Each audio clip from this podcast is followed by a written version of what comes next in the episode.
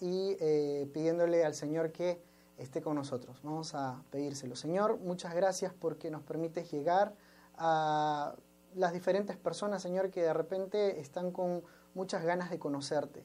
Señor, te pedimos que estamos hambrientos de saber más de ti, de tu palabra, de conocerte. Te pedimos que tú nos dirijas eh, con tu Espíritu Santo. En el nombre de Jesús. Amén. Amén. Adelante, pastor. Muy bien, entonces vamos a comenzar, eh, a comenzar la parte final del libro de Gálatas. Y entonces, ¿de qué estaba hablando la carta de los Gálatas o la epístola de los Gálatas? Pablo quería hacerle entender a los Gálatas acerca de la centralidad de Cristo. O sea, cuando nosotros sacamos a Cristo del centro de nuestra religión, del centro de nuestra predicación, del centro de nuestra vida cristiana, entonces tergiversamos el Evangelio. Y eso era lo que había pasado con los Gálatas. Los Gálatas habían primero aceptado a Cristo, habían comenzado a experimentar la transformación de Cristo, pero vinieron un grupo de judaizantes que les, empezaron a decir a los Gálatas que ellos tenían que seguir las costumbres judías, que tenían que seguir todas las costumbres judías para poder ser salvos. Si no, no iban a ser aceptados por Dios.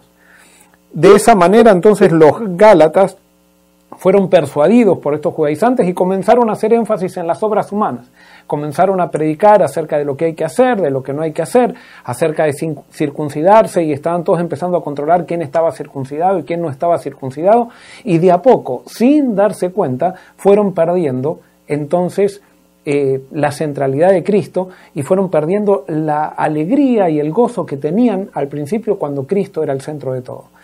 Pablo trata de mostrarle a los Gálatas que cuando sacamos a Cristo del centro, perdemos la experiencia del Espíritu perdemos el fruto del Espíritu. Y entonces, como resultado de perder el Espíritu, llegamos a ser nuevamente esclavos de nosotros mismos. Y eso era lo que estaba pasando ahora con los Gálatas. Y Pablo les aconseja, nosotros vimos en la sesión pasada, le dice, ustedes tienen que estar firmes en la libertad con cual, en la cual ustedes habían recibido a Cristo y tienen que permanecer firmes, tienen que estar eh, intencionalmente cuidando que esa libertad no se pierda. ¿Por qué? Porque cuando nosotros dejamos de que Cristo, o sea, cuando dejamos que Cristo pierda el centro, que Cristo ya no sea el centro, automáticamente comenzamos a ser esclavos de tradiciones y esclavos de personas que, eh, comienzan a controlarnos y querer, quieren empezar a regir nuestras vidas. No, la religión de Cristo es voluntaria y la religión de Cristo, si bien es corporativa, se vive de forma individual.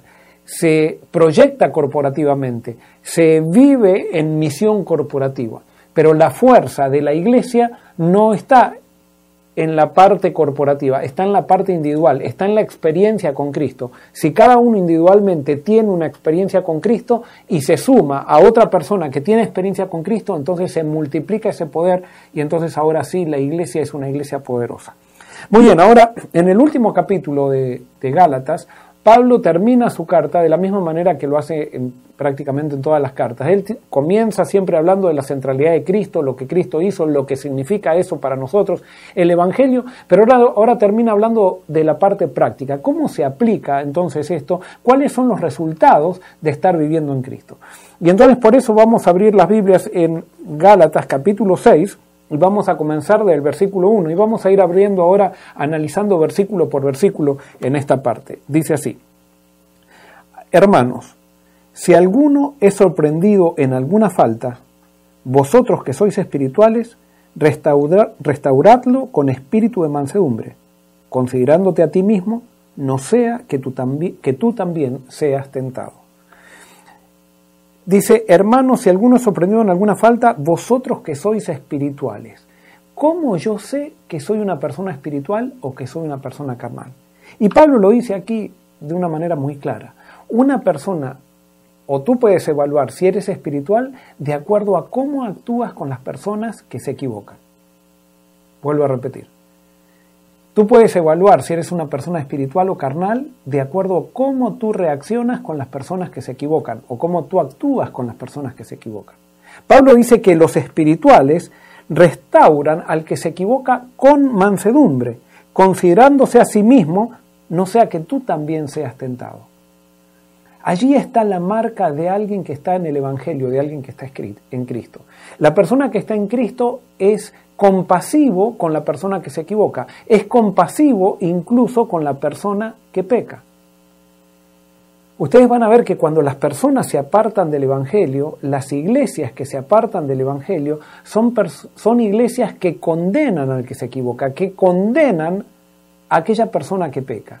No restauran, sino eh, no, cuando estamos lejos del Evangelio nos ponemos en una plataforma para condenar. ¿Por qué? Porque el Evangelio, que está centrado en Cristo, toda persona que está centrada en Cristo no se puede sentir superior a otra persona. La persona que está cerca de Cristo sabe cuán débil es. O sea, ¿por qué? Porque la revelación de Cristo nos muestra quiénes somos nosotros. Y nadie que está al lado de Cristo puede considerarse una persona perfecta, no puede considerarse una persona impecable, no puede considerarse una persona pura. Cristo, la revelación de Cristo nos hace sentir a nosotros impuros. Y no es un simplemente sentimiento, sino que nos hace ver como realmente somos. Hace ver lo contaminados que estamos por simplemente ser seres humanos. Y entonces, por eso, la persona que es espiritual tiene compasión por aquellos que se equivocan. Y entonces ahora te quiero preguntar a ti, ¿cómo tú actúas con aquellos que se equivocan? ¿Cómo tú actúas con los líderes? Hay personas, por ejemplo, que les gusta en las iglesias, eh, piensan que eh, van a destacarse como líderes señalando los errores de otros. No, las personas que están acostumbradas a señalar errores de otros, a, inflar los errores de otros, esas personas nunca son líderes, nunca van a llegar a ser líderes. Pero hay personas que tratan de ejercer cierta clase de liderazgo haciendo eso, señalando errores. Y entonces, sí, hay un grupo de personas que cuando ve que esta persona siempre se señala los errores, entonces dicen, wow, ¿cuánto sabe? Y esa persona se piensa que las personas que están alrededor lo admiran por señalar errores. No, la persona que está señalando errores continuamente no restaura a nadie, desanima. Y es una persona carnal. Y por eso Pablo dice, vosotros que sois espirituales, restaurad con espíritu de mansedumbre al que se equivoca, considerándote a ti mismo, no sea que tú también seas tentado. No sea que tú también seas tentado. ¿Cuántas veces he visto las personas que, y me ha pasado a mí incluso, cuando yo dije, me puse en una plataforma y señalé a alguien, no pasó mucho tiempo para verme empantanado en aquello mismo que yo estaba señalando y que estaba acusando en otro. O quizás en una situación, quizás no en la misma situación, pero en una situación parecida. Eh, y por eso tenemos que tener mucho cuidado, porque como dice Proverbios, eh, el orgullo prepara para la caída. Y si nosotros estamos acostumbrados a señalar los errores de otras personas quiere decir que todavía nuestro espíritu todavía es un espíritu orgulloso, todavía no somos espirituales. Y por eso Pablo aquí nos señala esto introduciéndonos en el capítulo 6, a pesar de que Gálatas, esta carta no tenía capítulos. Entonces sigue diciendo en el versículo 2, dice, sobrellevad los unos las cargas de los otros y cumplid así la ley de Cristo sobrellevad los unos las cargas de los otros. O sea, acá la palabra en griego quiere decir como que alguien que yo estoy dispuesto a llevar, a llevar la carga con otro. Yo me acuerdo cuando yo era chico o era adolescente y mi mamá iba de compras y volvíamos de, de, las compras que compraba los H de leche allí en Argentina, yo la ayudaba con una manija, cuando iba creciendo, la ayudaba con una manija de las compras bueno, ya es cuando era adolescente le llevaba la bolsa, pero antes, cuando estaba creciendo, la ayudaba con una manija y ella llevaba la otra manija. Y con eso yo iba sobrellevando la carga de ella cuando veníamos de las compras. Bueno, lo mismo nosotros tendríamos que hacer con las personas que tienen cargas. O sea, y hay una cosa que nosotros tenemos que entender. Aparentemente Pablo en el texto que está hablando, está hablando del contexto de la persona que se equivocó. La persona que se equivocó, la persona que pecó, ya suficientes consecuencias tiene con el pecado en sí, como para que nosotros nos acerquemos a la persona y empecemos a acusarla. Y eso es lo que nosotros tenemos que tener cuidado. Si somos espirituales con la persona que peca, el, el pecado ya trae castigo en sí mismo. El pecado, a pesar de que nos engaña, Satanás nos engaña cuando vamos a pecar, nos dice, eh, peca y disfruta el pecado, pero nadie que pecó termina disfrutando el pecado, termina cosechando las consecuencias del pecado que son amargas, totalmente amargas. Entonces, cuando nosotros nos acercamos a una persona que ha pecado, ya Satanás está trabajando en esa persona para desanimarla. Y si nosotros nos acercamos condenando a esa persona, nosotros estamos haciendo la tarea de Satanás, no estamos haciendo la tarea de Cristo, porque Cristo siempre dio la mano.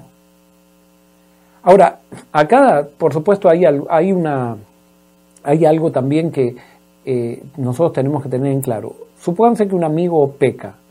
Si yo tengo que acercarme y quizás puedo reprenderlo con amor, eh, sin acusarlo, pero con amor, para que entienda la persona lo que está haciendo, porque a veces el que está en pecado está iniciándose en el pecado, está engañado y no entiende lo que está haciendo y no entiende que si no para eso a las consecuencias que lo puede llevar.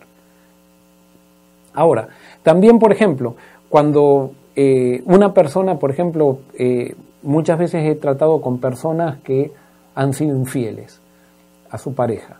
Entonces yo les pregunto, y quizás están están dolidas por eso, no quieren volver a hacer lo mismo, pero me acerco y le pregunto, ¿aprendiste qué fue lo que pasó? Porque alguien puede decir, ah, bueno, yo fui infiel, yo sé que está mal y, cosechó las consecuencias de ser infiel y ahora tiene problemas en el matrimonio, tiene problemas con sus hijos, tiene problemas con la sociedad incluso porque hizo algo que, que lo expuso. Y está bien, está arrepentido, pero la pregunta es, ¿aprendiste por qué hiciste lo que hiciste? Porque yo puedo decir, no, está mal, sí, yo no quiero, no quiero ser más infiel, pero ¿qué fue lo que te llevó a ser infiel? ¿Cuál es el vacío que hay en tu corazón que te lleva a tomar esa medida en una situación, en una situación en tu pareja, por ejemplo, o en tus relaciones? Quizás el problema tuyo no es la infidelidad en sí o el adulterio en sí, sino el problema tuyo quizás es que estás dispuesto, no estás dispuesto a enfrentar problemas y quieres una vida fácil, y entonces te escapas de los problemas y en vez de enfrentarlo encontraste en el adulterio una manera de evadir un problema. O sea, estoy dando un ejemplo simplemente. Nosotros tenemos que pedirle a Dios que nos revele cuál es la causa de nuestras equivocaciones, porque entonces así, por medio del Espíritu Santo, nosotros vamos a poder entregar esa causa o llenar ese vacío que está en nuestra vida que nos lleva a equivocarnos. Entonces, por eso dice Pablo, sobrellevad los unos las cargas de los otros y cumplid así la ley de Cristo. O sea que Pablo está diciendo que aquel que sobrelleva las cargas de, los otros está cumpliendo la ley de Cristo. Entonces yo hago una pregunta, ¿la ley de Cristo es diferente a la ley del Antiguo Testamento? Y entonces, eh, ¿cuál es la ley de Cristo? Bueno, y esto para mí sí es diferente la ley de Cristo a la ley del Antiguo Testamento. Y esto es lo que yo, es lo que yo creo. La ley del Antiguo Testamento está incluida en la ley de Cristo. Pero la ley de Cristo no está incluida en la ley del Nuevo Testamento. Y del Antiguo Testamento, perdón. ¿Por qué, ¿Por qué la ley de Cristo no está incluida en, la ley del Antiguo Testamento? Porque Cristo no había venido y no se había recibido todavía la revelación de Cristo. Cristo nos enseñó cómo se guarda la ley, qué es guardar la ley. Hasta la venida de Cristo no se tenía muy claro qué era guardar la ley. Es más, los judíos pensaban que guardar la ley era guardar diez mandamientos. Y no, no era. Guardar la ley esto yo lo prediqué hace poco en algunos sábados, si, alguien está por primera vez conectándose puede ir a los sermones donde estaba predicando la ley de los diez mandamientos o la ley de Dios, los diez mandamientos, allí prediqué acerca de la ley de Dios, comienza con un mandamiento que es el primer mandamiento que dice, yo soy Jehová tu Dios que te saqué de la tierra de Egipto, de casa de servidumbre. Dios se presenta como libertador. Y entonces lo que la ley de Dios significa aceptar la liberación de Dios y entonces después los otros nueve mandamientos se transforman en promesas, son resultados que ocurren en mi vida si yo acepto la liberación de Dios en mi vida. ¿Cómo yo soy liberado por Dios? Bueno, Cristo vino a traer, vino a mostrarnos, y eso a pesar de que en el Antiguo Testamento se hablaba mucho, especialmente en los profetas mayores, vino a mostrarnos que es el que nos libera es la presencia del Espíritu en nuestra vida. El Espíritu es el que nos hace andar en la ley de Dios. Pero, ¿qué mostró Jesús? ¿Cuál es la ley de Cristo? O sea, ¿cuál es la ley que Jesús vino a mostrar que amplió la ley de Dios o que incluye la, ley del Antiguo Testamento? Vamos a Juan 13:34. Juan 13:34, un versículo muy conocido. Juan 13:34 dice así, un mandamiento nuevo os doy que os améis unos a otros como yo os he amado, que también os améis unos a otros. ¿Cuál es el nuevo mandamiento que da Jesús? Es que los discípulos tenían que amar, pero no era amar como a ellos les parecía, sino amar como Jesús amó. Y eso es lo nuevo de este mandamiento. Ellos nunca habían, habían visto cómo era amar. Y entonces Jesús les está diciendo que esto es su mandamiento, el nuevo mandamiento, la palabra nuevo es un mejor mandamiento, o sea, ya no es guardar los diez mandamientos, sino que es guardar el amor, o sea, es guardar el amor que incluye los diez mandamientos, pero no necesariamente el que guarda los diez mandamientos está guardando la ley de Cristo.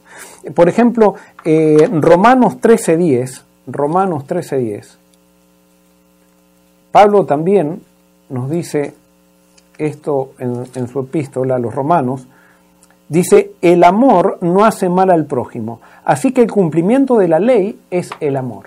O sea, el cumplimiento de la ley es el amor. O sea que si yo amo, estoy cumpliendo la ley. Y si no amo, yo no estoy guardando la ley. O sea que yo puedo estar guardando diez mandamientos y no amar que eso es lo que pasa muchas veces con los cristianos que no han aceptado la liberación de Dios y no han aceptado la centralidad de Cristo. Era lo que estaba pasando con los Gálatas. Los Gálatas decían que estaban guardando los diez mandamientos, sin embargo, no estaban guardando la ley de Dios. Sí, pastor, es muy interesante lo que, lo que usted comenta y en realidad creo que todo tiene que ver con, un proceso de, experiencia, ¿no es cierto? O sea, Jesús es quien, eh, quien nos a través de su vida nos muestra y nos hace entender que, qué es lo que es realmente guardar la ley de Dios. Correcto, y guardar, guardar la ley de Dios no es guardar diez mandamientos. Los diez mandamientos describen, describen una realidad, pero es total, como dice Santiago. Santiago dice, el que guarda eh, toda la ley, pero deja un mandamiento de lado, está infringiendo toda la ley. O sea, ¿qué quiere decir? Cuando yo sigo la voluntad, cuando yo sigo el ejemplo de Cristo, cuando, y el ejemplo de Cristo es amar, es amar a la gente, entonces allí yo estoy en la ley. Yo estoy en la ley. Por ejemplo, nosotros vemos el, el ejemplo del joven rico. El ejemplo del joven rico, nosotros veíamos que él guardaba los mandamientos, de acuerdo a lo que vemos en el Evangelio, él pensaba que guardaba los diez mandamientos, pero no guardaba la ley de Cristo, que era amar. Cuando Jesús lo confrontó con amor hacia los pobres, no lo quiso quiso seguir guardando diez mandamientos. Hay muchos cristianos que guardan los diez mandamientos pero no han aprendido a amar porque no han guardado el primer mandamiento. Es más, el primer mandamiento que lo ponen como introducción de la ley, lastimosamente lo ponen fuera de la ley porque todavía no han recibido la liberación en Cristo que habían recibido los Gálatas y que ahora lo habían perdido gracias a la influencia de los judaizantes. Y ahora ya no amaban.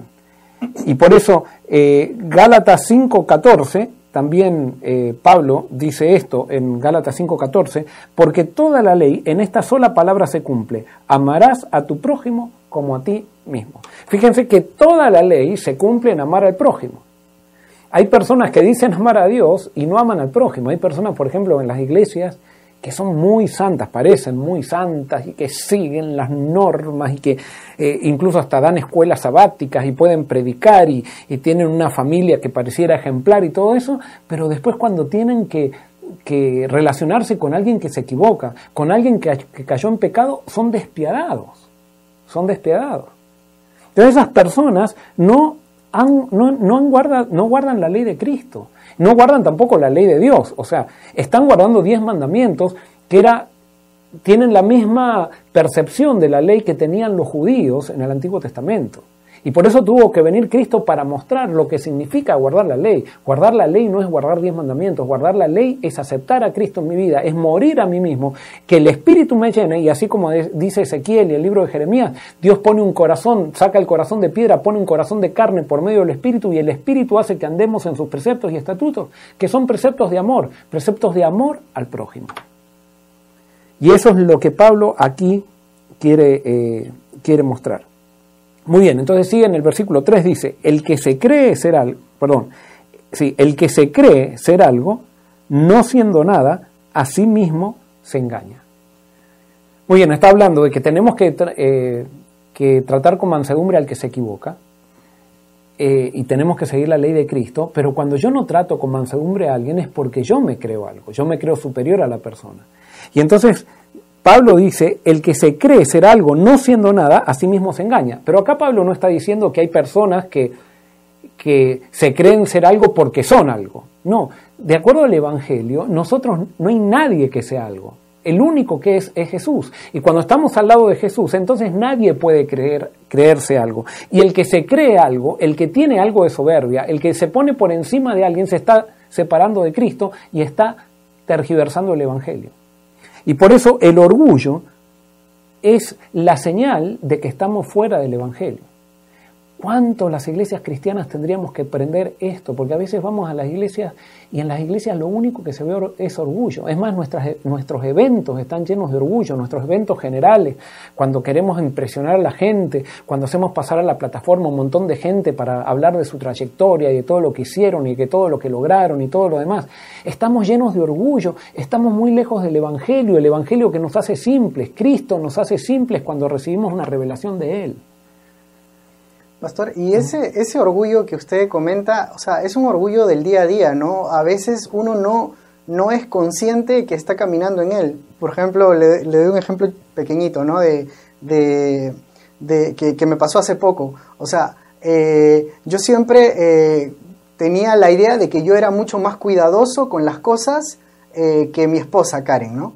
Entonces yo siempre decía, yo tengo que estar pendiente de todas las cosas, digamos, si es que hacemos un viaje, y por ejemplo, hace poco hicimos, hicimos un viaje para venir acá y yo andaba pendiente de los pasaportes y decía, los pasaportes los tengo que tener yo porque el día que se los doy a Karen, se pierden los pasaportes.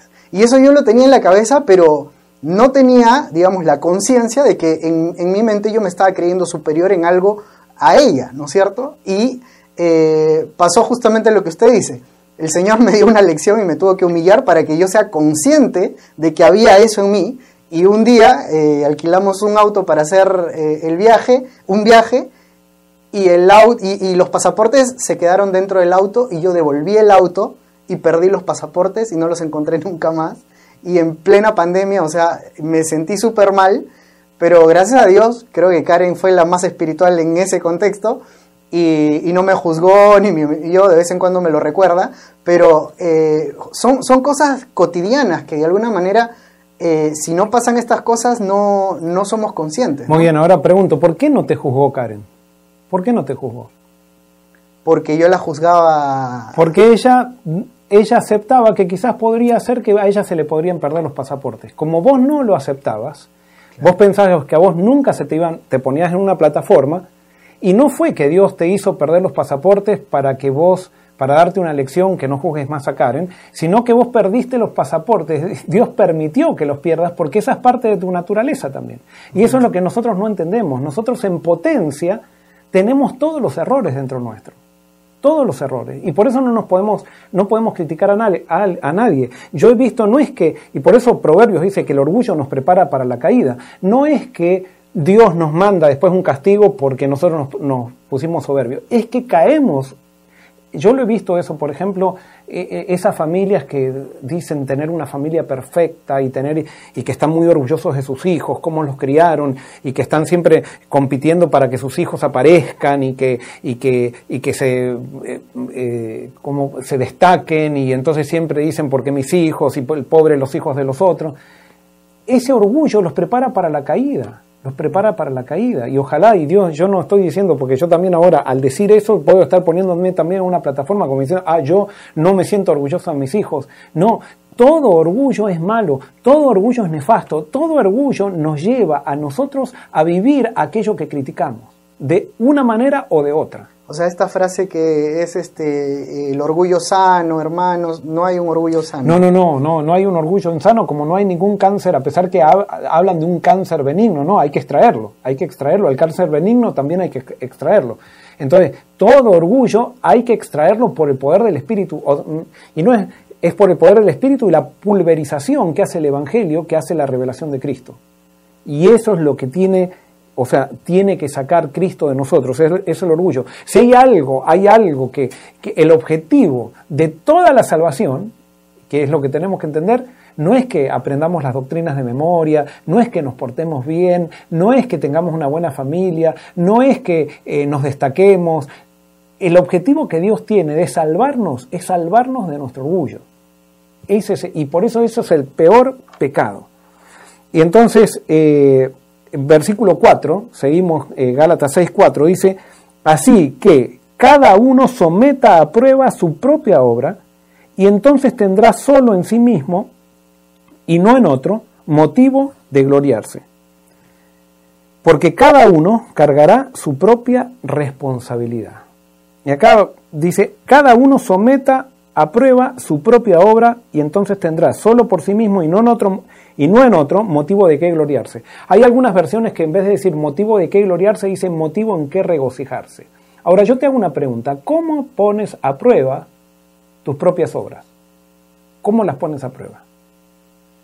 Bueno, por supuesto, acercándote a Cristo, pero hay una pregunta que pone a prueba nuestras obras y es una pregunta muy, pero muy incómoda. ¿Sabes cuál es esa pregunta? Me gustaría que estemos en, presencialmente para hacerte la pregunta. ¿Cuál te parece que es la pregunta que es más incómoda que prueba nuestra propia obra? Y para mí esta es la pregunta. La pregunta es, ¿por qué? ¿Por qué yo hago lo que hago? Y esa pregunta es tan inquisidora o tan eh, abrumadora que si nosotros la respondemos la tenemos que responder bien, vamos a encontrar que la mayoría de las veces, a pesar de que estamos haciendo cosas buenas, las motivaciones por las cuales hacemos las cosas son motivaciones contaminadas y malas. Sí, porque yo puedo predicar, pero ¿por qué predico? ¿Por qué predico? Y ahí cuando empezamos a analizar por qué tenemos que ir a Cristo yo puedo dar el diezmo. ¿Por qué doy el diezmo? Y vamos a analizar que el por qué muchas veces puede estar contaminado. ¿Por qué hago lo que hago? Hay un terremoto y vamos a ayudar a la gente del terremoto. ¿Por qué vamos a ayudar a la gente del terremoto? ¿Para poner un cartel y decir, acá estuvimos? Vamos a visitar un enfermo. ¿Por qué vamos a visitar al enfermo? ¿Porque realmente amamos al enfermo? ¿O porque tenemos que ir para cumplir y, poder quedar bien con la gente. El por qué es una pregunta que eh, nos, nos, revela nuestro corazón pecador y por eso necesitamos hacer todo en Cristo. Y si cuando nosotros analizamos nuestras obras, en el por qué encontramos que posiblemente pareciera que no hay ninguna motivación mala, regocijémonos Regocijémonos porque es un milagro, porque naturalmente de nosotros lo único que puede salir son cosas malas. Hasta lo que el Espíritu hace en nosotros queda contaminado por nuestras malas motivaciones. Y por eso nuestras obras, por más que son hechas por el Espíritu, no pueden ser contadas para que Dios me acepte. Por eso Dios cuando me acepta, me acepta solamente a través de Jesús. Mis obras, por más buenas que sean, por más que sean producidas por el Espíritu, quedan contaminados por mí mismo. Y entonces yo no puedo decir, estoy predicando, esto Dios se agrada de mí. No, Dios se agrada de mí porque estoy en Cristo, punto. No, no se agrada por lo que estoy haciendo ni nada. Es Cristo lo que hace que Dios se agrade cuando yo estoy con Cristo. A Cristo, a Dios, lo único que le interesa es que yo esté en Cristo. Lo que estoy haciendo en Cristo, a pesar de que estoy contaminado, sirve para dar testimonio de Dios, pero es un testimonio contaminado. El único que no dio testimonio contaminado fue Cristo. El único. El único que tiene un porqué puro es Cristo. Y por eso cuando nosotros entendemos esa verdad, que es la verdad del Evangelio, entonces no nos podemos sentir con soberbia. Cuando alguien se equivoca, cuando alguien hace algo mal, no podemos ponernos como jueces. No podemos. Y es duro el Evangelio. Es duro el Evangelio porque el Evangelio nos muestra que lo malo que nosotros somos, lo malos que somos nosotros. Y entonces dice, porque cada uno cargará con su propia responsabilidad. Si bien en un momento nos dice que había que llevar las cargas de otro, acá nos está hablando que cada uno cargará esa carga, en, la palabra griega es, es como cuando un soldado carga su equipo para la guerra. Cada uno es responsable de su propia vida. Y si bien yo puedo ayudar a llevar la carga del otro, no puedo hacer que alguien que la persona a la cual le llevo la carga, esa persona no puede entender que porque lo estoy ayudando es mía la responsabilidad de llevarle la carga. No, cada uno tiene su propia responsabilidad y tiene su propia carga y, y tiene la responsabilidad de su propia vida. Entonces dice en el versículo 6, el que es enseñado en la palabra haga partícipe de toda cosa buena al que lo instruye. Muy bien, algunos comentadores dicen que acá se está eh, insinuando, Pablo está insinuando que a los que predican hay que ayudarlos económicamente. Yo no sé si eso, no, no, me, no estoy de muy de acuerdo. Yo creo que acá lo que está diciendo Pablo es que eh, el que es enseñado en la palabra tiene que dar testimonio, tiene que dar testimonio de lo que está recibiendo, no testimonio de, eh, para centrar, centrar en su maestro humano, hacer alabar a su maestro humano, no, sino que tiene que compartir con su maestro que lo está discipulando, tiene que compartir su testimonio de lo que está haciendo la palabra en su vida. Y quiero decirles algo, para el, nosotros este día estamos terminando el libro de Gálatas y yo no sé cuántas personas nos han acompañado en este peregrinaje de seis capítulos que hemos estudiado Gálatas, pero me gustaría para el, eh, para el diálogo abierto, del miércoles que viene, me gustaría que ustedes, los que nos acompañaron, quizás alguien hoy por primera vez y si algo le hizo bien, den testimonio de cómo esta epístola, el mensaje de esta epístola, les hizo entender cosas o Dios se reveló a través del mensaje de esta epístola. Y por eso el miércoles que viene nos gustaría recibir testimonios de ustedes para que los compartamos acá, quizás si hay alguna pregunta también, pero para seguir este versículo que dice Pablo, el que es enseñado en la palabra haga partícipe de toda cosa buena al que lo instruye. Eh, haznos partícipes de lo que Dios hizo a través de este estudio en tu vida en estos seis capítulos. ¿Qué descubriste? ¿Qué te dijo Dios? Eh, ¿Qué revelación de Jesús encontraste a través de esta, del estudio de esta epístola? Entonces sigue diciendo Pablo en el versículo 7, no os engañéis, Dios no puede ser burlado, pues todo lo que el hombre siembre, eso también segará. Porque el que siembra para su carne, de la carne segará corrupción, pero el que siembra para el espíritu, del espíritu segará vida eterna. Y acá hay un principio de vida que es importantísimo. Cuando estudiábamos relaciones saludables, cuando hicimos la serie pasada sobre relaciones, eh, el primer principio de vida sana para las relaciones, estudiamos este principio que es la ley de causa y efecto. Todo lo que nosotros sembramos es lo que vamos a cosechar. Y entonces acá Pablo dice que hay dos campos en los cuales puedo sembrar. Yo puedo sembrar en el espíritu o puedo sembrar en la carne. ¿Qué es sembrar en el espíritu? Sembrar en el espíritu quiere decir Sembrar en la nueva experiencia que tengo en Jesús, sembrar en la centralidad de Jesús, alimentar la vida espiritual que Jesús me dio en el Espíritu. Y entonces cuando siembro allí, yo voy a cosechar vida eterna. Pero cuando yo siembro en la carne, ¿qué es sembrar en la carne? Sembrar en la carne es sembrar en mis propias necesidades fuera de la vida que recibí en Cristo. O sea, es satisfacer mis necesidades o mis sentimientos a costa de la vida que recibí en Cristo, sacrificando la vida que recibí en Cristo. Entonces, cuando mis sentimientos a mí me piden hacer algo que sacrifica la vida que recibí, la vida del Espíritu que recibí en el Espíritu, que recibí en Cristo, entonces yo tengo que hacer un alto y no reprimirme, sino que ahí tengo que ir a Cristo para que me llene de su Espíritu, porque evidentemente los apetitos y pasiones están luchando para tomar el control de mi vida, están, el fruto de la carne se está queriendo manifestar y entonces yo tengo que ir nuevamente a recibir una revelación de Cristo, tengo que morir a mí mismo ¿Y cómo muero a mí mismo? Recibiendo una revelación de Cristo. Muero a mí mismo, renuncio a mis derechos, renuncio a los derechos que están reclamando mis sentimientos, mis apetitos y pasiones para tomar el control, renuncio a eso y se los entrego a Cristo. Con Cristo estoy juntamente crucificado.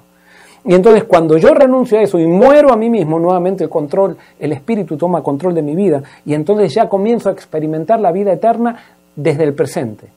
La vida eterna es la paz es la paz. Después Dios nos va a dar la vida eterna, las calles de oro y todo lo demás, pero las calles de oro sin paz no tienen ningún sentido y eso lo vemos acá. ¿Cuántas personas viven en casas de oro y no tienen paz? ¿Cuántas veces nosotros tenemos el mejor carro y no tenemos paz? O sea, la paz es tener armonía, o sea, es morir a mí mismo para que el espíritu viva en mí y el fruto del espíritu se manifieste. Este, entonces, todo lo que nosotros sembramos, eso también cosechamos. Y entonces acá, en este contexto, Pablo les está hablando a los Gálatas. Los Gálatas, ¿qué estaban cosechando ahora? Los Gálatas estaban cosechando tensiones, críticas. Antes habían querido a Pablo, ahora lo estaban criticando. Antes se llevaban bien entre ellos, ahora se llevaban mal y se estaban controlando los unos a los otros. Donde nosotros vemos todas esas cosas, tenemos que ver, bueno, estamos viendo estos efectos. ¿Qué fue lo que sembramos? Pablo decía, lo que ustedes sembraron es un evangelio tergiversado. Sacaron a Cristo y se empezaron a centrar en la carne. Se, se empezaron a centrar en las obras para lograr la aceptación de Dios. Y como resultado, están viendo lo que sembraron. Entonces, si tú en tu, en tu casa no hay paz, y acá viene una, realidad, si en tu casa no hay paz, tú estás cosechando algo que sembraste en el pasado. No es un problema del presente tu falta de paz, es un, un problema del pasado, que has sembrado algo que no te, ahora no, no estás cosechando vida eterna, estás cosechando tensión. Analiza tus circunstancias y tus circunstancias son el resultado, en gran medida, no siempre, porque a veces las circunstancias son provocadas por otras personas, pero eh, muchas veces nuestras circunstancias son el resultado de lo que nosotros sembramos. Entonces, si nosotros queremos cambiarnos nuestro presente, tenemos que empezar a sembrar de manera diferente si queremos cosechar resultados diferentes. No podemos esperar resultados diferentes, como se dice, tratando de sembrar lo mismo que hemos sembrado en el pasado. Hay que cambiar algo. En las iglesias hay que cambiar algo. Si las iglesias están peleando, evidentemente se está sembrando. En el pasado se sembró algo malo. Entonces ahora tienen que sembrar algo bueno. ¿Qué es lo bueno que dice Pablo? Es el, evangelio, el evangelio verdadero. El evangelio sin tergiversación. El evangelio centrado en Cristo. Entonces, sembramos el evangelio y el resultado viene. Lo vas a ver. Es una ley de causa y efecto. Lo que nosotros sembramos, cosechamos. Entonces sigue diciendo eh, en el versículo 9 Pablo, no nos cansemos pues de hacer el bien, porque a su tiempo segaremos si no desmayamos. Y acá nosotros no tenemos que estar centrados en la cosecha, tenemos que estar centrados en la siembra. Yo tengo que estar concentrado en que estoy sembrando lo correcto. Estoy sembrando cosas del Espíritu. Entonces, si yo estoy sembrando bien, tarde o temprano la cosecha llegará. Pero acá viene el problema. Como nosotros somos seres humanos y todavía nuestros apetitos y pasiones quieren tomar el control, muchas veces cuando nosotros estamos sembrando y sembrando y sembrando y no vemos todavía cosecha, nos empezamos a desesperar. Y cuando nos desesperamos queremos tomar nosotros el control y queremos empezar a sembrar otras cosas para producir resultados más rápidos. Eso fue lo que le pasó a Abraham y Sara. Dios les había prometido que iban a tener un hijo.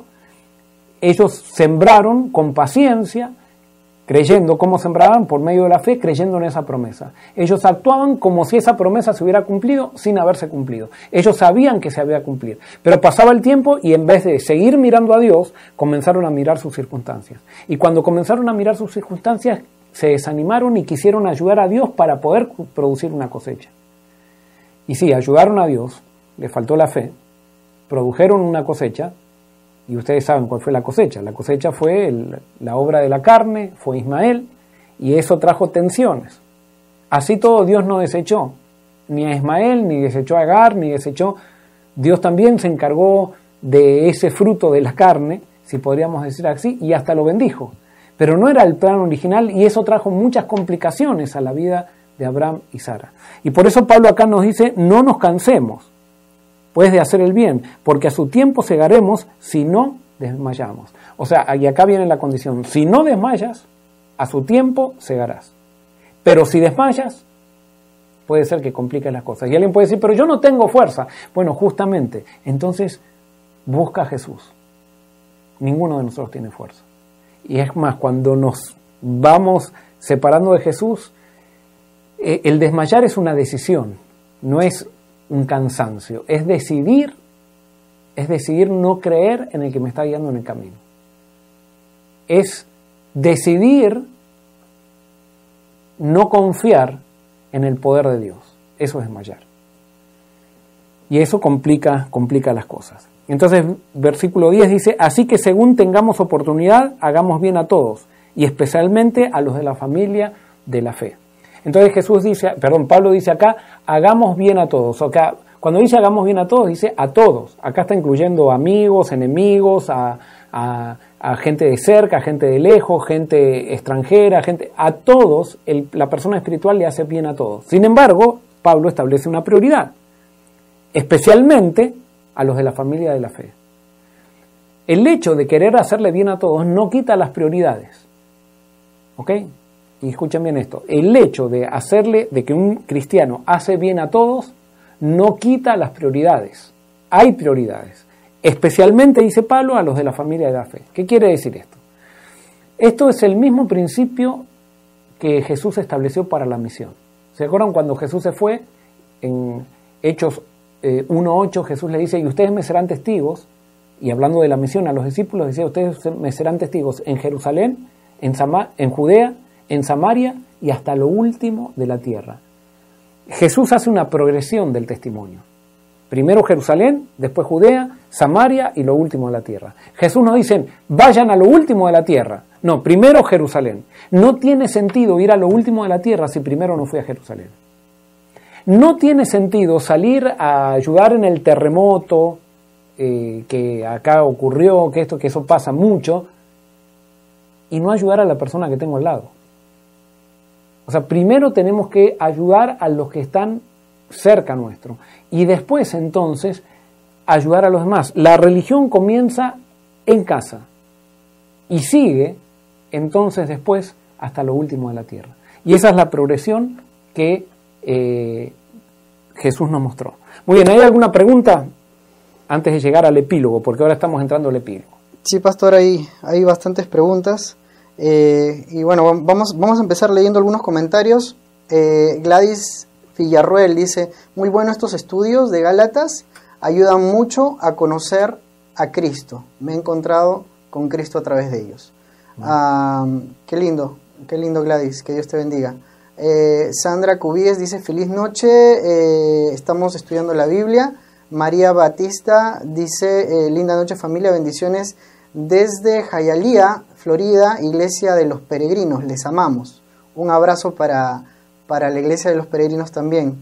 Estamos unidos en la misión.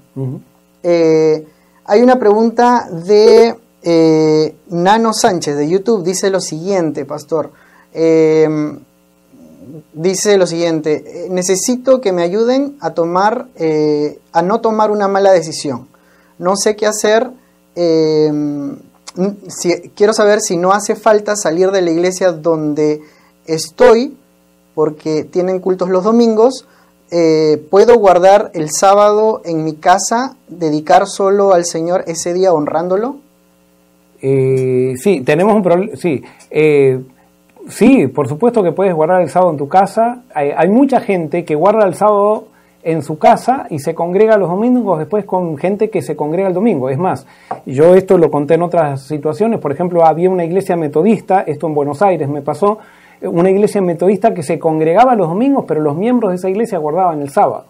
Eh, con esto no te quiero decir si tienes que estar o no tienes que estar donde, donde tienes que estar. Lo que sí yo te quiero decir es que el sábado se puede guardar en cualquier lado y tú puedes guardar el sábado incluso en tu casa, incluso invitando a gente que guarda el sábado también o que quiera guardar el sábado a tu casa. Y ir el domingo a congregarte. Eh, a congregarte también en un culto de adoración. No hay ningún pecado en congregarse más de, o sea, el domingo, el lunes, el martes, no, no, hay ninguna prohibición en la Biblia. Lo que la Biblia nos dice es que hay que guardar el sábado. Y cuando dice que hay que guardar el sábado, no dice que hay que congregarse el sábado, sino que hay que guardar el sábado. Parte de guardar puede, puede significar congregarse pero eh, no, no, no necesariamente tienes que dejar eh, eh, tu iglesia que se congrega en domingo. Tú puedes guardar el sábado en tu casa y hacer lo que Cristo hacía en sábado. Como yo, por ejemplo, unos amigos metodistas que tenían ellos el sábado, ¿qué hacían el sábado? Se levantaban a la mañana y a la, desayunaban y se iban a hacer actividad misioneras, si podríamos decir así, se iban a los hospitales, iban a visitar a los enfermos, a los pobres, hacían obras de bien durante el sábado y entonces después, el sábado de tarde se congregaban, venían a mi iglesia, yo era pastor de jóvenes de esa iglesia, venían a mi iglesia y congregaban y despedíamos el sábado juntos. A mí me parecía que esos chicos guardaban el sábado, pero súper bien y quizás hasta mejor que yo. Y entonces después ellos el domingo se iban con su iglesia y se congregaban y eh, el domingo de mañana iban a adorar en su iglesia también. Eh, pero ellos guardaban el sábado. Y entonces después ellos me contaron que en su iglesia había muchas personas que guardaban el sábado de la misma manera que ellos lo guardaban, nada más que se congregaban el domingo. Con esto yo no te puedo decir si tienes que irte o no te tienes que ir, si tienes que tomar decisiones. Yo sí hay una cosa que es un principio correcto. Donde a ti te persigan por querer ser fiel a Jesús, ya no es el lugar donde tú tienes que estar. ¿Se explica? Donde a ti te persigan por ser fiel a Jesús, ya no es el lugar donde tienes que estar. Cuando Jesús lo perseguían en Jerusalén, se iba a Galilea. Cuando lo perseguían en, Galilea, se iba a Jerusalén. Entonces, eh, la persecución es la, digamos, es el límite al cual tiene que llegar eh, donde tú te, congregas. Por supuesto, por ejemplo, hay eh, siempre va a haber eh, iglesias donde nosotros podemos ir y encontrar gente buena. Y, va a haber iglesias que se resisten al Evangelio. Entonces, te persiguen una iglesia, vete a otra iglesia. Vete a una iglesia donde no te persigan y donde tú puedas congregarte con gente que te ame, no que te persiga. Eso no quiere decir que al primer problema que tengas una iglesia te vas a ir de esa iglesia, pero sí cuando tú ves que quieres hacer las cosas como Dios quiere y en esa iglesia te ponen impedimentos y te persiguen, cuando tú eres estás queriendo dar amor, porque recuerda que Dios nos llama a dar amor a las personas que están a nuestro lado, entonces ese es el momento que ya no tienes que estar en esa iglesia. Eh, lo mismo eh, eh, como dirigentes de iglesia, como pastores, si no te quieren en un lado, vete a otro. O sea, eso era lo que hacía Jesús.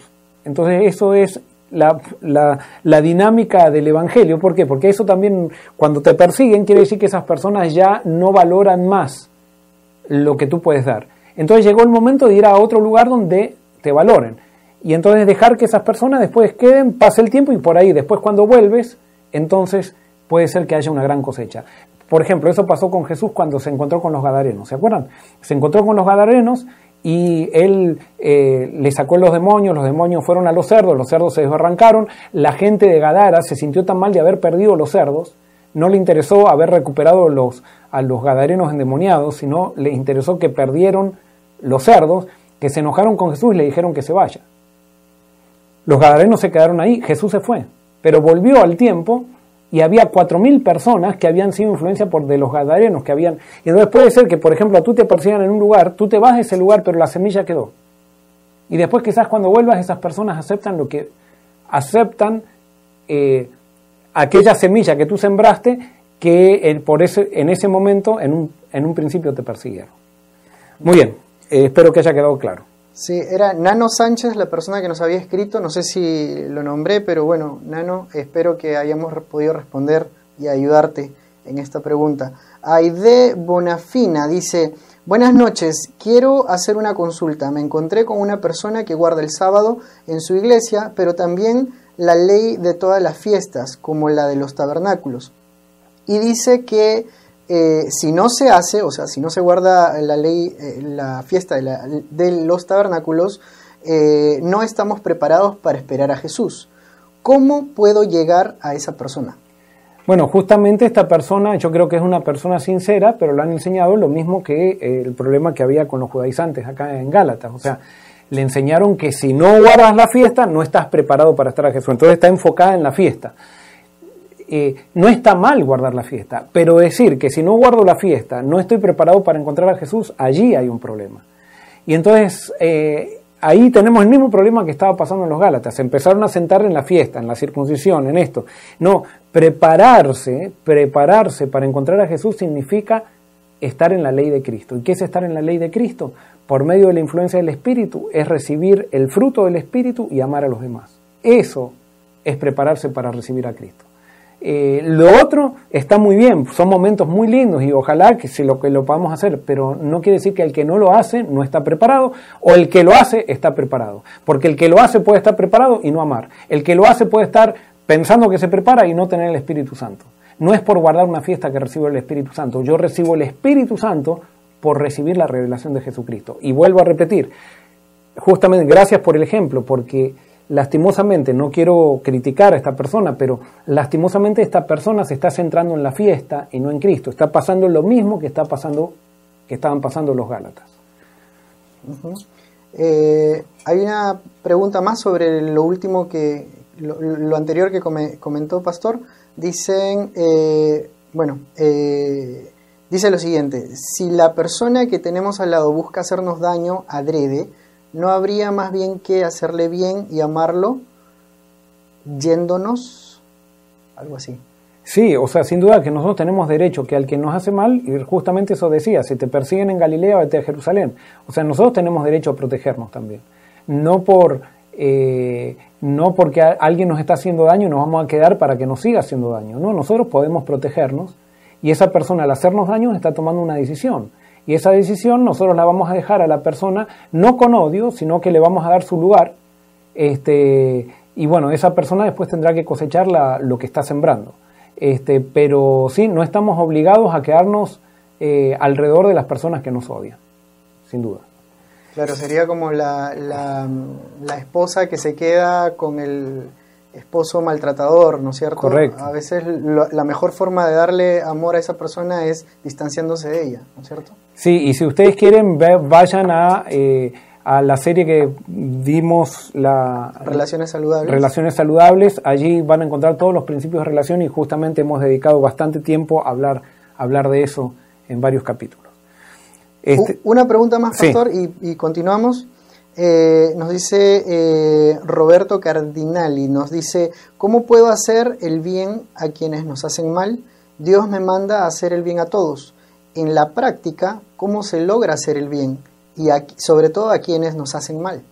Muy bien, eh, gracias Roberto, un abrazo de paso Roberto, son, a Roberto lo conozco desde chico, pero, eh, Roberto, sí, eh, ¿cómo hacemos el bien a una persona que nos hace daño? Lo primero es, según lo que dice la Biblia, orar, orar por esa persona. ¿Y qué es lo que hace la oración por esa persona? Nos, nos prepara el corazón a nosotros para amar a esa persona. ¿Y qué es amar a, esa persona? Es abstenernos de vengarnos del daño que nos hace. Es, por ejemplo, vamos a usar, eh, con vos Roberto jugábamos al fútbol cuando éramos chicos, y entonces eh, yo sé que a vos te gusta el deporte, a mí también me gustaba, ya no lo puedo jugar demasiado, pero eh, cuando jugábamos al fútbol y alguien nos hacía un full, porque jugábamos bien y íbamos a hacer un gol, nos hacían el full y nosotros teníamos dos alternativas, devolverle el full o abstenernos. Y cuando la persona viene, viene la tentación de decir me voy a vengar y yo le voy a ponerle el pie como él me lo puso. No, pero entonces el amor dice no, me abstengo, me abstengo. Y entonces no le hago eso. Primero, el, primer paso para amar al enemigo es abstenerme de hacer el mal. Y después, una vez que me abstengo de hacer el mal por el poder del Espíritu y por medio de la oración, entonces cuando Dios me da la oportunidad de hacer el bien, hago el bien. Pero ya, ya lo estoy haciendo el bien cuando estoy orando por Él. ¿Por qué? Porque cuando estoy orando por Él, yo me estoy preparando para que en algún momento Dios me dé la oportunidad de hacerle un bien. Eh, entonces, lo primero es orar y después no vengarme. Es entregarle los derechos a Dios de las cosas malas que me hacen. Y yo sé que eso es algo difícil, tenemos que morir a nosotros mismos en eso. Eso no quiere decir que entonces yo, por ejemplo, alguien me pega una cachetada, ustedes vieron cuando a Jesús le pegaron una cachetada que un soldado le dijo, ¿por qué le hablas, le contestas al sumo sacerdote? Y Jesús le dijo, ¿por qué me pegas la cachetada? Yo no le hablé mal. O sea, no quiere decir que si alguien te pega una cachetada, tú vas a decir, o vos vas a decir, me encanta la cachetada que me pegas, o está muy bien que me des una cachetada y yo soy cristiano y me las voy a aguantar. No, tú puedes decir, ¿por qué me pegas la cachetada? Pero no devolverle la cachetada. Es más, amar a veces implica decir las cosas eh, como son. Eh, eh, a veces amar implica eso. Este, pero especialmente es no vengarse, orar, y cuando estamos orando, Dios nos va a dar la oportunidad para que cuando llegue el momento que podemos no hacerle un bien a esa persona, se lo vamos a hacer porque Dios nos preparó el corazón por medio de la oración, porque por medio de la oración morimos a nosotros mismos para que el Espíritu viva en nosotros. Muy bien, eh, continuamos entonces, entramos al epílogo, al epílogo de la, de la carta a los Gálatas. Y dice así, en el versículo 11 dice, mirad con cuán grandes letras os escribo de mi propia mano. Aparentemente Pablo estaba escribiendo ahora esta parte con su propia mano.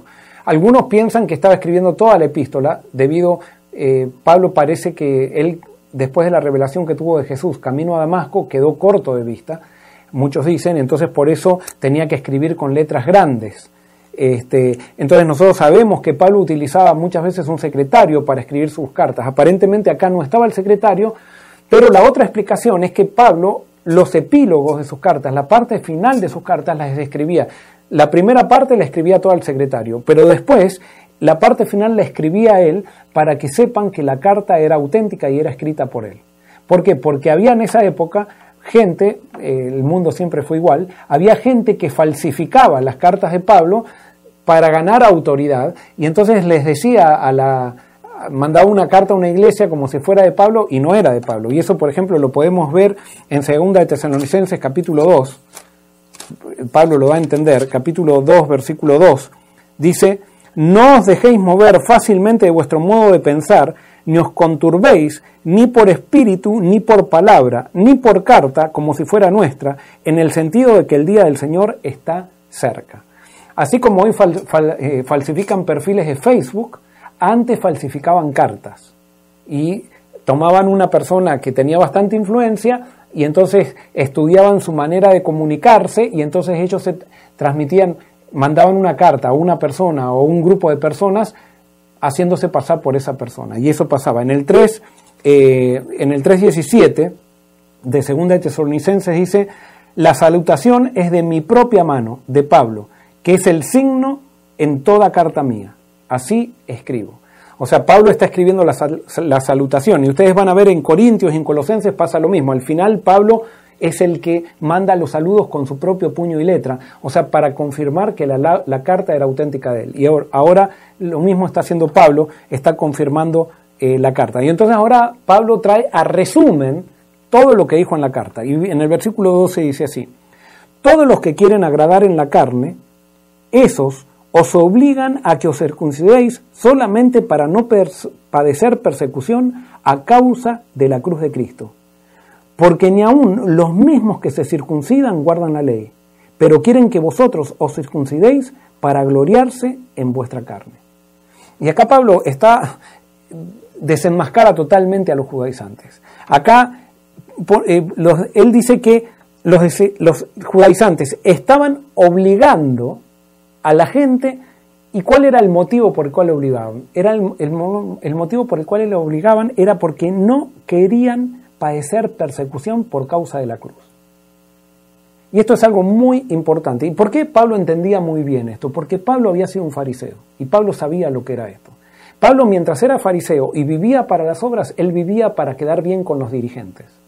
Y por eso era que él perseguía a los cristianos. Desde joven, él había llegado a ser un hombre muy joven, parte del Sanedrín y eso lo había llenado de orgullo, lo había, lo había llenado como decir, soy el más joven que alguna vez estuvo en el Sanedrín. Entonces él quería quedar continuamente bien con sus dirigentes y pedía cartas para ir a Damasco y para ir y perseguir y que lo asciendan y que esté. Él trabajaba para el sistema y él sabía, él, él entendía esto porque él había vivido esto.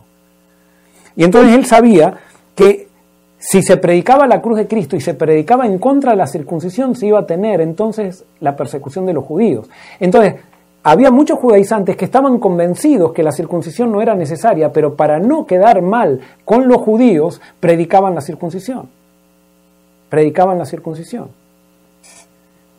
Y hay muchas costumbres, nosotros sabemos que en las iglesias cristianas no tienen ningún sentido y nosotros seguimos, las seguimos predicando para no quedar mal con el entorno. Y eso nos pasa muchas veces, nos pasa. Los que estudian un poco más la Biblia se dan cuenta que hay muchas cosas, muchísimas cosas en la vida cristiana que no tienen sentido y que se las exige y se las obliga como obligaban estos judaizantes. Y sin embargo las seguimos predicando para no tener persecución, porque nos da vergüenza la cruz, la cruz de Cristo. Nos da vergüenza predicar a Cristo y nos da vergüenza predicar el poder de Cristo porque sabemos que eso nos va a traer problemas con los demás. Y es por eso que a veces nuestro evangelio es un evangelio superficial, porque avanzamos hasta ahí nomás, cosa de no quedar mal con el entorno, no quedar mal con los judíos, no quedar mal con los dirigentes judíos. Eso era lo que pasaba con los judaizantes. Y Pablo acá los desenmascara. Y quiero, acá quiero decir algo muy, muy claro. Donde hay obligación, quiere decir que no hay claridad. Yo tengo que obligar a algo cuando lo que estoy obligando no tiene suficiente peso en sí mismo y por eso lo tengo que obligar. ¿Se entiende? Yo obligo algo, las personas que obligan algo es porque no están convencidas de eso que están obligando. Y entonces tienen que obligarlo porque sienten que no tiene peso para convencer por sí mismo a una persona.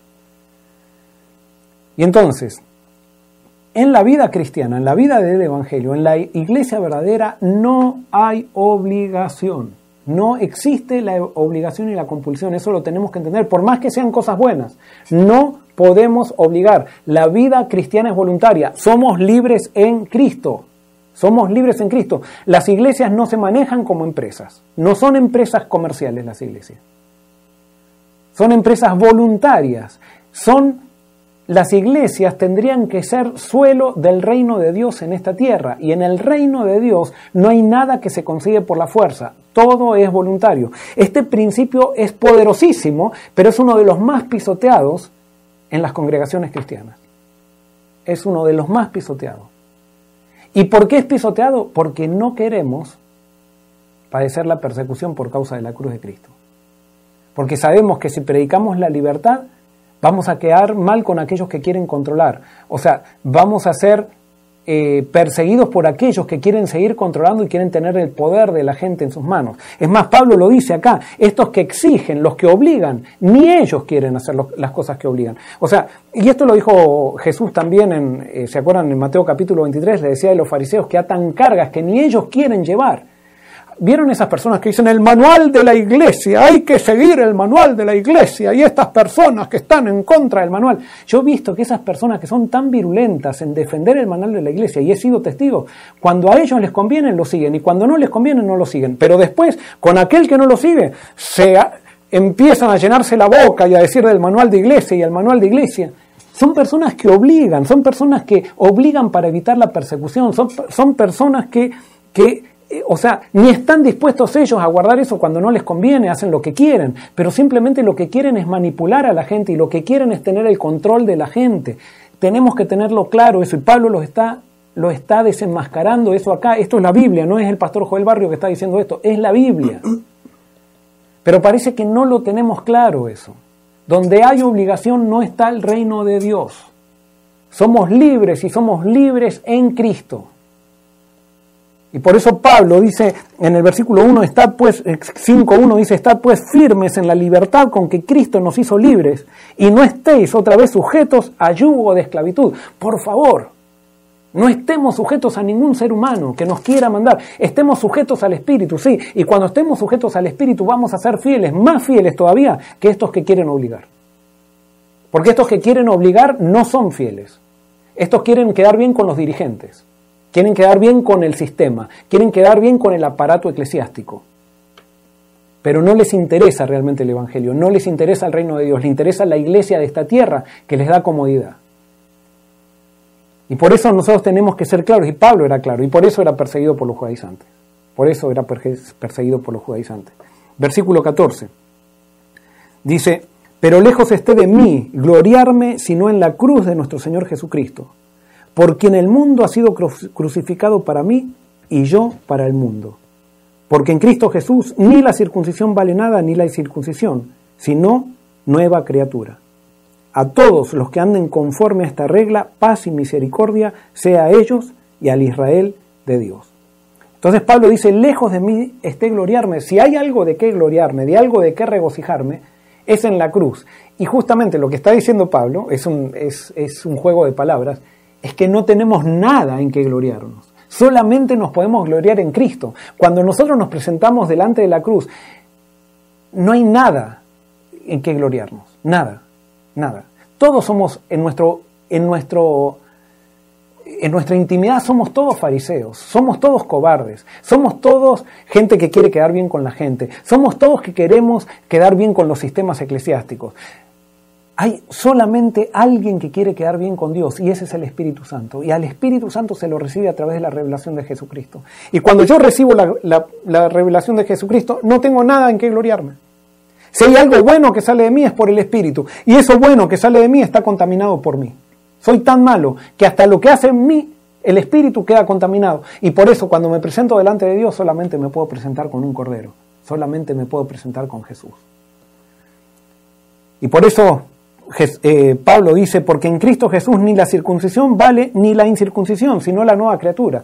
Entonces, si lo aplicamos hoy, estar en Cristo no vale ni saber todas las doctrinas ni no saberlas, sino haber sido transformado por el Espíritu. Estando, o sea, en, en, esta nueva, en el reino de Dios, no vale ni usar joyas ni no usar joyas, porque el que usa joyas puede no tener el espíritu y el que no las usa tampoco quizás tiene el espíritu. Lo que vale es la nueva criatura, que yo he sido transformado y que sigo la ley de Cristo, que es la ley del amor.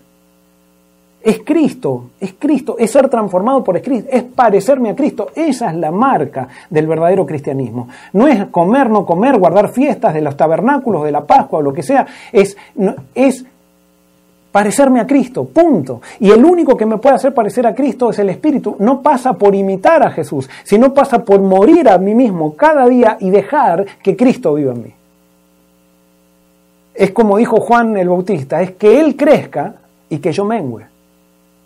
Eso es, eso es. Es una nueva criatura. La marca, la marca del verdadero cristiano es la nueva criatura. Y por eso eh, Pablo dice, a todos los que anden conforme a esta regla, paz y misericordia sea a ellos y al Israel de Dios. O sea, Pablo dice que los que anden conforme a este principio, el resultado va a ser paz y misericordia. Y el Israel de Dios, no el Israel según la carne, no el Israel que eh, de acuerdo a las costumbres que sigue, el Israel de Dios es aquel que ha recibido la revelación de Cristo y es una nueva criatura en Cristo. Ese es parte de Israel de Dios. Y todos podemos ser parte de ese, de Israel de Dios. Entonces dice el versículo 17, de aquí en adelante nadie me cause molestia, porque yo llevo en mi cuerpo las marcas del Señor Jesús. En otras palabras, Pablo dice, miren, de acá, acá ya acabé con todo. O sea, no hay nada más que hablar. De acá en adelante nadie más hable esto. Y si alguien quiere saber marca, qué tanto circuncisión o, no circuncisión. Claro, Pablo no lo está diciendo en el tono que yo lo estoy diciendo, ¿no? Pero, o sea, qué tanto la circuncisión. Yo tengo las marcas, si alguien quiere saber, de las persecuciones, de los apedreamientos que, que tuve por predicar a Cristo. Esas son marcas que los judaizantes, y no es que Pablo se está poniendo en una plataforma, pero que los judaizantes no quieren tener. Esas marcas de la persecución no las quieren, porque ellos quieren quedar bien con todos. Ellos quieren quedar bien con el jefe, quieren quedar bien con el aparato eclesiástico, quieren quedar bien en la junta, quieren ser prudentes, y por eso ellos nunca hablan nada que esté de más en el concepto de ellos, pero nunca dicen la verdad completa, porque son cobardes no porque son cobardes, porque todos somos cobardes, pero porque son cobardes porque el Espíritu no está guiando la predicación de ellos o el, andar de ellos. Entonces, yo llevo en mi cuerpo las marcas del Señor Jesús. ¿Cuáles son las marcas del Señor Jesús? Es el sufrimiento o el dolor que dio, que Pablo experimentó por ser fiel a Jesús y por dejar esa vida de soberbia, de superioridad y de orgullo que él tuvo como fariseo. Entonces termina diciendo Pablo, hermanos, la gracia de nuestro Señor Jesucristo sea con vosotros, con vuestro espíritu. Amén. Que eso sea nuestra realidad también para cada uno de nosotros. Muy bien, ¿hay alguna pregunta? Sí, pastor, varias preguntas y varios comentarios también. Eh, voy a empezar por Mari Roldán. Nos dice, Dios, eh, gracias a Dios he aprendido a verlo he aprendido a esperar eh, en, ti, mi Jesús, he aprendido a obedecer y a pedir perdón cuando tropiezo, y el Espíritu Santo me muestra lo pecadora que soy. Gracias por enseñarme. Amén. Bueno, ahí está el milagro. Ese es un milagro que no es natural a nosotros, es el milagro del Espíritu, y gloria a Dios por eso. Como decía Pablo, hay que regocijarse en eso. Eh, Catherine Belmar Castillo dice, me estaba pasando que quería yo ayudar a Dios, a transformar mi carácter, mi vida, pero Él me dijo, no se trata de ti, yo soy el que hará los cambios eh, que deban ocurrir en tu vida, tú solo debes confiar. Perfecto, y eso es justamente el cumplimiento de venida a mí todos los que estáis trabajados y cargados, que yo os haré descansar. Siempre que queremos nosotros cambiar nuestro carácter, nos vamos a cargar. En cambio, si confiamos, descansamos en Él, Él nos va a hacer mansos y humildes de corazón. Eh, Estela Granados nos dice, gracias Pastor Barrios eh, por sus enseñanzas en el libro de Gálatas, muy claro y motivador, mensaje para nuestro crecimiento espiritual. Amén, gloria a Dios. Aide Bonafina dice, eh, Dios a través del Espíritu Santo será que Él abra el entendimiento a las personas, hay que orar para que Jesús trabaje en ellas. Sí, Dios nos tiene que abrir el entendimiento a todos y yo sé, Aide Bonafina, yo no, no sé de dónde eres, pero sé que muchas veces aparece tu nombre, sé que hace mucho nos está, eres parte de la iglesia online y te mandamos un saludo. Pero sí, Dios tiene que trabajar en todos nosotros y tenemos que seguir eh, profundizando en la revelación de Jesús. Eh, Luis Ayala nos dice eh, una pregunta muy interesante. Dice, Pastor, yo soy adventista y mi esposa es pentecostal. Y quiero saber qué hacer. ¿Cuál día debería guardar? Bueno, ¿cuál día deberías guardar tú? Es, el, que, el que tú lees en la Biblia. ¿Cuál día debería guardar tu esposa? Es el que Dios le diga a ella a través de la Biblia que tiene que guardar. Eh, entonces allí lo que ustedes tienen que probar cada uno su obra, como decía Pablo, y ver si ustedes realmente quieren seguir la voluntad de Dios. Si tu esposa quiere seguir la voluntad de Dios, Dios los va a guiar hacia, hacia la interpretación correcta. Si tú quieres seguir la voluntad de Dios, Dios te va a guiar a la interpretación correcta.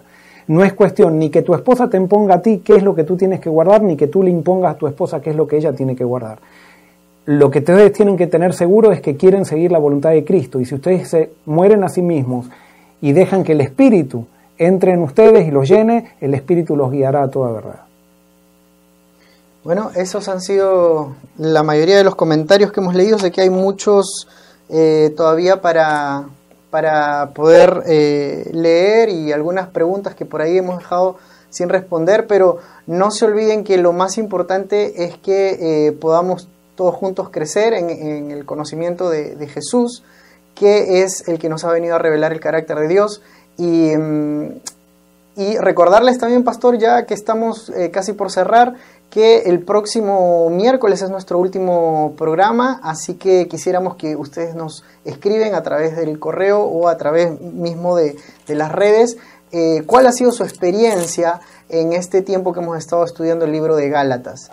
Cuéntenos eh, las cosas que han aprendido, las cosas que les han sucedido probablemente y queremos también bendecir a, otras personas a través de las experiencias que ustedes han tenido con eh, el conocimiento de Cristo a través del el libro de Gálatas. Pastor, no sé si tiene alguna conclusión final. Sí.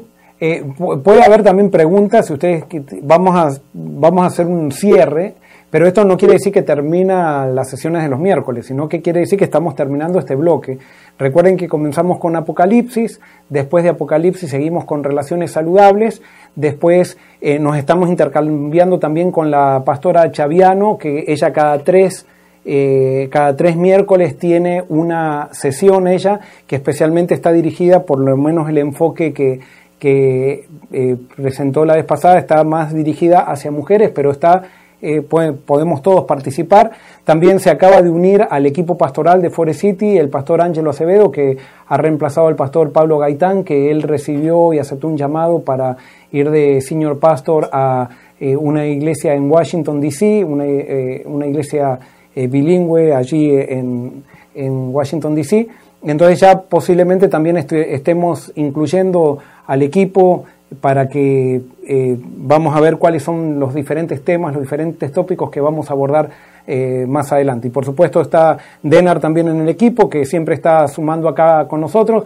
Eh, no sabemos bien cuándo, pero dentro de poco también vamos, ya tenemos algunas series que vamos a presentar que hay inquietudes de parte de la audiencia que quieren que presentemos, entonces vamos a ver eso, vamos a ir analizando y vamos a ir presentando un camino para que ustedes sepan cómo acompañarlo.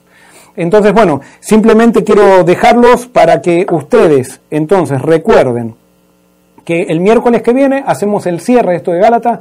Si ustedes tienen preguntas, díganos qué es lo que más les llamó la atención de Gálatas, qué fue lo que aprendieron, qué fue lo que Dios les dijo. Y bueno, esos testimonios nos van a ayudar a todos y estoy seguro que todos vamos a seguir creciendo en el Señor. Muy bien, vamos a terminar con una oración. Alex, ¿quieres orar para, que, para despedirnos? Así es, eh, vamos a tener una palabra de oración y antes, bueno, volver a invitarlos y agradecerles por estar conectados con nosotros, que Dios los bendiga y vamos a inclinar nuestro rostro para orar. Señor Jesús, te damos gracias porque a través de Pablo, Señor, tú nos dejaste palabra, tú nos dejaste un mensaje. Eh, gracias porque él pudo entender, Señor, eh, el conocimiento que, tú le diste, nos lo ha podido transmitir a través de esta, de esta carta. y te pedimos, Señor, que, que todo lo que hemos estado aprendiendo podamos plasmarlo, Señor, en una vida práctica, en una vida de relación contigo. Te pedimos que te quedes con cada una de las personas que han venido buscando respuesta. Eh, si no hemos eh, alcanzado, Señor, eh, responder a alguna inquietud, sabemos que tu Espíritu Santo va a poder hacer lo que nosotros no podemos. Y te damos gracias por ello. En el nombre de Jesús te pedimos que te quedes con nosotros. Amén. Amén.